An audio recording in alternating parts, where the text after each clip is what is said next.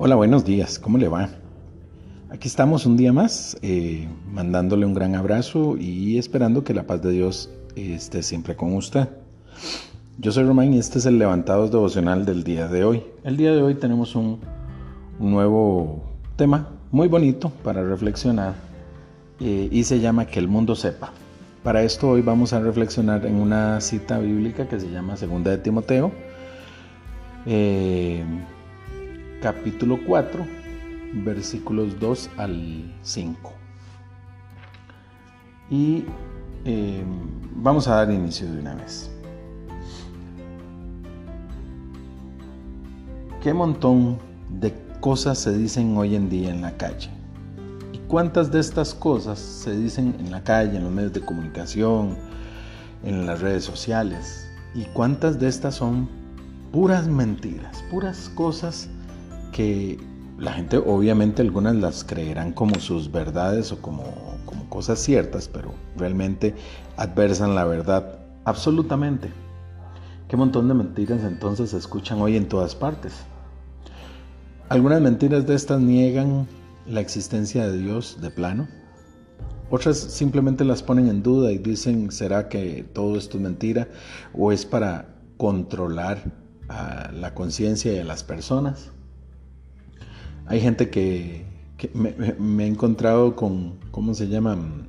Documentales enteros de horas y horas y horas sobre la vida personal y secreta de, Jesucristo, que hablaba de los hijos y de los, de los nietos, la descendencia, y que se casó con una mujer y que con María Magdalena. Otro montón de cosas para confundir a las personas, nada más alejado de la verdad que el universo, que la materia, que la creación, que el género humano, que también las personas y su autopercepción, que el aborto. El mundo grita fuertísimo todas estas cosas, puras ideologías humanas que están alejadísimas de la realidad y las venden como una verdad. Creemos eh, que está bien creernos algo que no somos y que podemos mm, exigirle y gritarle a las demás personas que eh, tienen que hablar diferente para, complacerme y que tienen que decir palabras que no existen para que yo me sienta bien y para afirmar mis, mis, carestías o mis deficiencias o no sé mis necesidades. El mundo grita fuertísimo, fuertísimo. Las universidades hoy le venden ideologías a los jóvenes eh, absurdas, adversan la fe, por supuesto. Y hay una tendencia a que cualquier cosa que tiene que ver con fe es totalmente adversada por, eh, por todas las universidades del mundo. El humanismo es tan enorme que eh, niegan la, existencia de la espiritualidad de plano. Por lo tanto, Dios, fe, eh, religión, eh, creer en alguien, en algo superior, es absurdo, estúpido y censurable.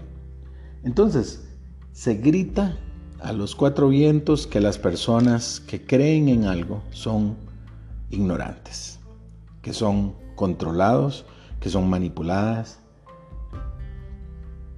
y esto también es una falsedad. Hay una, comparación que estuve escuchando un día de estos, de una de estas mentiras, y es un ejemplo muy práctico.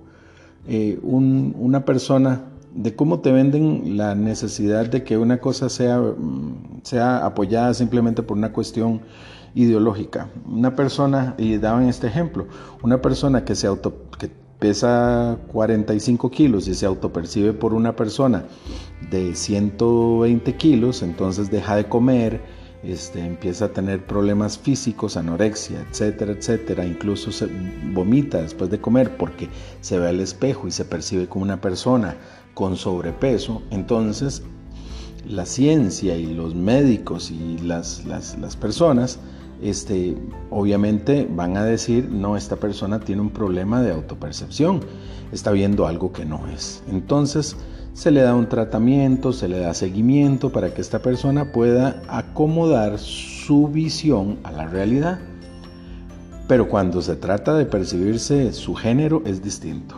Ahí sí, yo puedo decir entonces, adolescente o joven, que, este, que yo no me percibo como un hombre. Y entonces a los niños desde pequeños, si, si salen en algunos lugares del mundo con esto, incluso ya aquí en Costa Rica, tienen la oportunidad de, ah, no, ahí sí no hay ningún problema, la percepción no es incorrecta, o sea, se ve en un espejo y lo que ve es una mujer, aunque es un hombre, no importa, eh, démosle pastillas, démosle eh, hormonas, cambiemos, interrumpámosle su adolescencia y su crecimiento para que se convierta en la persona que no es.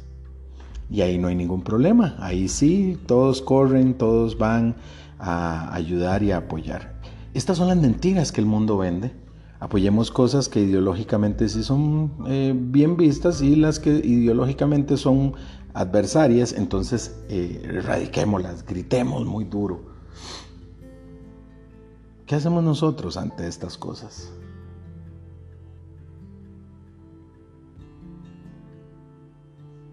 Precisamente esto que acaba de pasar. Silencio.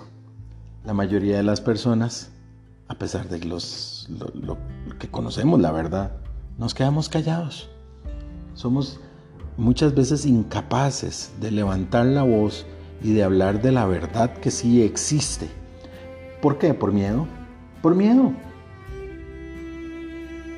Así es como el mundo nos quiere, nos prefiere calladitos y silenciosos, porque por este miedo que se desarrolla, especialmente en las nuevas generaciones, miedo a, algunas palabras interesantes, a que lo funen, a que lo eh, baneen, a que lo quemen, dicen los jóvenes de ahora, literalmente es que socialmente lo, lo arrinconen, o lo aíslen. Y el terror, pero es terror que tienen las nuevas generaciones a ser socialmente aislado por pensar diferente. Es curioso, porque la gente habla de la originalidad, pero quieren pensar como todos los demás.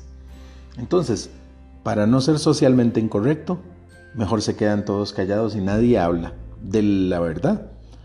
Hoy nadie eh, contradice, hoy nadie eh, quiere eh, debatir, excepto cuando se debate, ahí sí, la posición de, estas ideologías, porque esas sí son debatibles, esas sí son cosas que van a, pegar a, los cuatro vientos los gritos para que todo lo demás y todos los adversarios se queden callados. Cuanto más silenciosos los creyentes especialmente, mejor. Vean lo que dice segunda de eh, Timoteo 4, 5. ¿Qué es lo que quiere Dios de nosotros? Dice, te pido encarecidamente, predica la palabra de Dios. Mantente preparado, sea o no sea el tiempo oportuno, corrige, reprende, anima a tu gente con paciencia y buena enseñanza. Llegará el tiempo en el que la gente no escuchará más la sólida y sana enseñanza Seguirán sus propios deseos y buscarán maestros que les digan lo que sus oídos se mueren por oír. Rechazarán la verdad e irán tras los mitos. Pero tú debes mantener la mente clara en toda situación. No tengas miedo de sufrir por el Señor. Ocúpate en decirles a otros la buena noticia y lleva a cabo todo el ministerio que Dios te dio. Nos anima a que estemos preparados o no. Eh, perdón, que estemos preparados, sea el tiempo o no sea el tiempo, a hablar de Dios y hablar de la verdad. Así que hablemos, que el mundo sepa, que el mundo sepa qué es lo que creemos, que el mundo sepa cuál es la verdad que nosotros descubrimos, sin miedo, que el miedo no nos maneje, ni que hable el silencio por nosotros. Contémosle al mundo la verdad, lo que conocemos.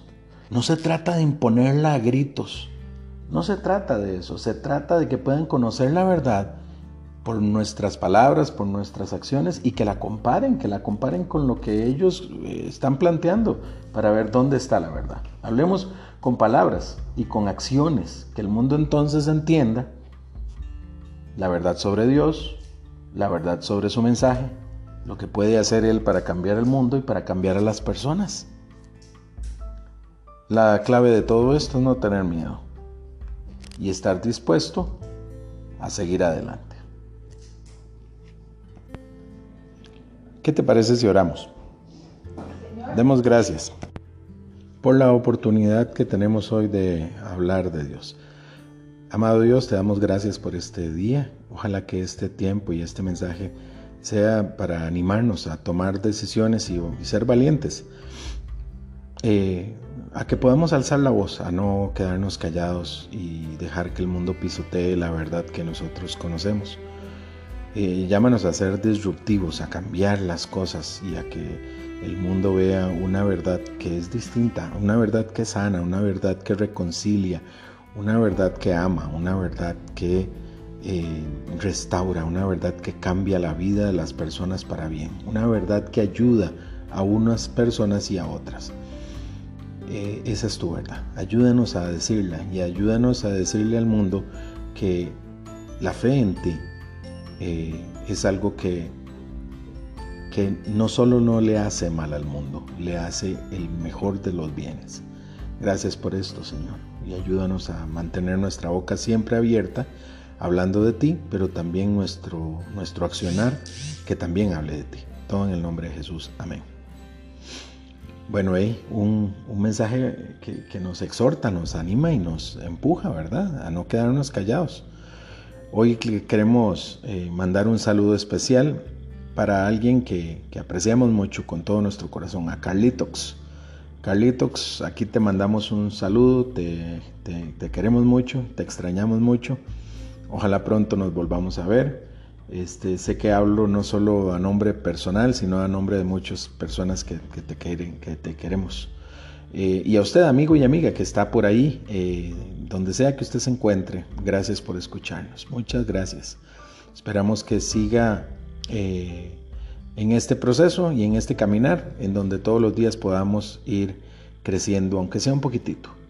le mandamos un gran abrazo, que Dios le bendiga y nos escuchamos mañana, si Dios quiere. Un abrazo, que esté muy bien. Chao.